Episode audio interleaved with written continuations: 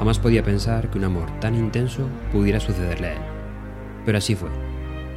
Su amor por Inés sobrepasaba todo lo explicable, y hoy por fin iba a poder devolverle lo que por derecho era suyo. Había encargado para ella un traje digno de una reina, un traje ceñido al cuerpo de color blanco, con varias aplicaciones en color plateado alrededor del cuello, con lentejuelas incrustadas. Estaba elaborado en un color blanco tiza y llevaba un escote tipo V, acompañado de dos rosas a los lados.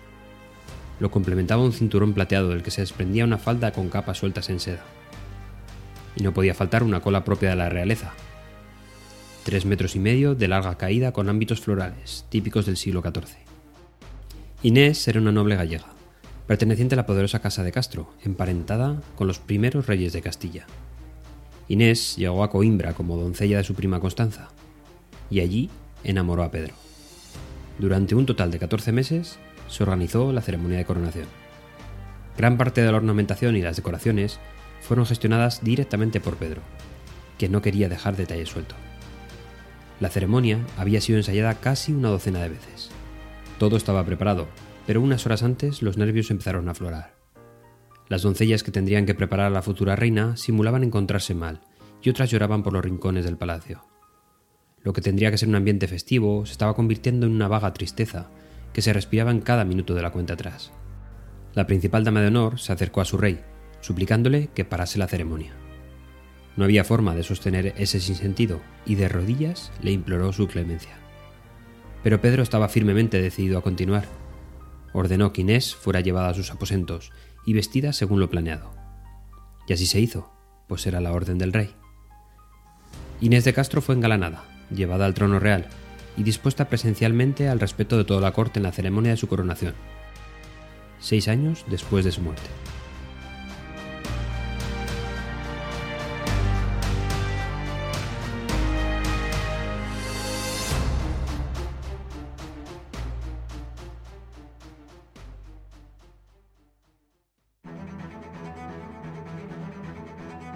A la par que Inés de Castro iba a adquirir el título de reina, nosotros hablaremos hoy de los títulos en nuestras diapositivas.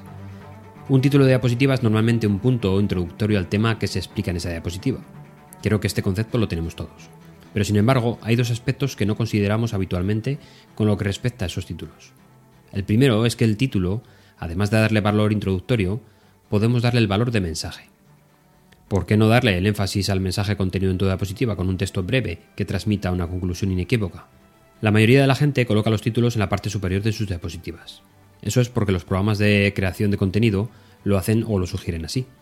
Y esto parece reñido con colocar en este punto las conclusiones. Desde el punto de vista de los creadores, aseguraremos de que cada título tenga un propósito deliberado. En lugar de hacer un título, haremos un punto. Utilizaremos un título para hacer un punto cuando presentemos resultados, informaciones de fondo, ideas, etc. No utilizaremos palabras o frases genéricas como resultados, antecedentes, conclusión.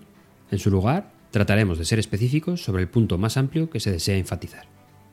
El segundo aspecto es todavía menos utilizado. Es la propia eliminación del título. No sientas que necesitas utilizar un título de diapositiva cuando el contenido de la misma sea tan obvio como una fotografía o una simple narración oral. Este tipo de contenidos habla lo suficientemente por sí solo, e introducir un título lo único que hace es distraer el mensaje que queremos transmitir con ellos.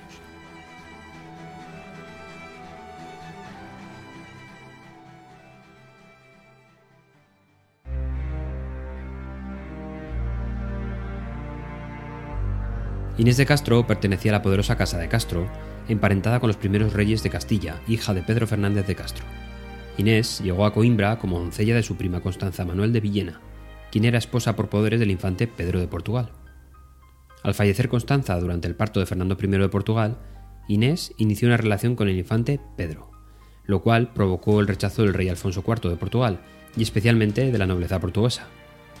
En total, tendrían cuatro hijos considerados ilegítimos. En 1354, Alfonso IV se trasladó con su corte a Montemor, e inició una conspiración junto a sus consejeros para desvincular a Inés de Castro de la corona, ante un inminente casamiento con Pedro, y la posible anexión de Portugal al reino de Castilla. Inés fue asesinada con el consentimiento de Alfonso IV, en la Quinta de las Lágrimas, en enero de 1355.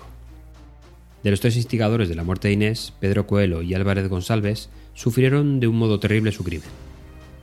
Al primero le fue arrancado el corazón por el pecho y al segundo por la espalda. Pacheco, que fue el tercero y el único que consiguió escapar a Aviñón, fue perdonado por Pedro I más tarde. De manera póstuma, Inés fue proclamada reina consorte de Portugal en 1357. En la vida de Inés Castro hay dos partes muy distintas.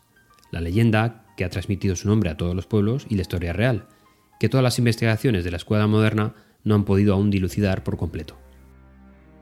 La leyenda admitida por la tradición, pero no probada por la historia, cuenta que el rey Pedro tomó el cadáver de Inés, en estado de descomposición avanzada, y lo colocó en el trono obligando a su corte y a todos allí presentes a que le rindieran los honores debidos al de la reina. Algunos historiadores suponen que el origen de esta leyenda podría ser la costumbre de que en Portugal había que besar la mano del cadáver de los reyes difuntos.